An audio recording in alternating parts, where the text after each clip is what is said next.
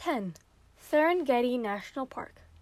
The Serengeti National Park is a large park and wildlife refuge on the Serengeti Plains in northern Tanzania.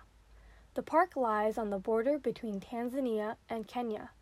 The park covers 14,763 square kilometers of grassland and woodland savanna. Huge herds of animals, especially wildebeests, zebras, and gazelles, range over the land. It is the only place in Africa where massive animal migrations still take place. The migrations follow regular patterns each year. From November to May, during the rainy season, the herds of animals graze on the southeastern plains of the park.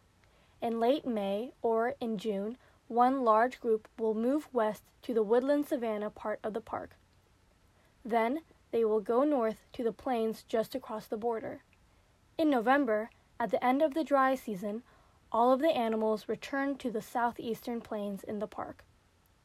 In addition to the wildebeest, zebras, and gazelles, the Serengeti is home to many more animals, including about 3,000 lions and large numbers of elephants, leopards, rhinoceroses, hippopotamuses, giraffes, baboons, and crocodiles. More than 350 species of birds have been recorded.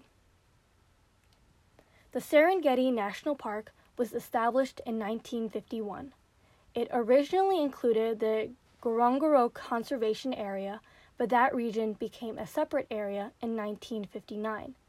The UNESCO declared the Serengeti a World Heritage Site in 1981.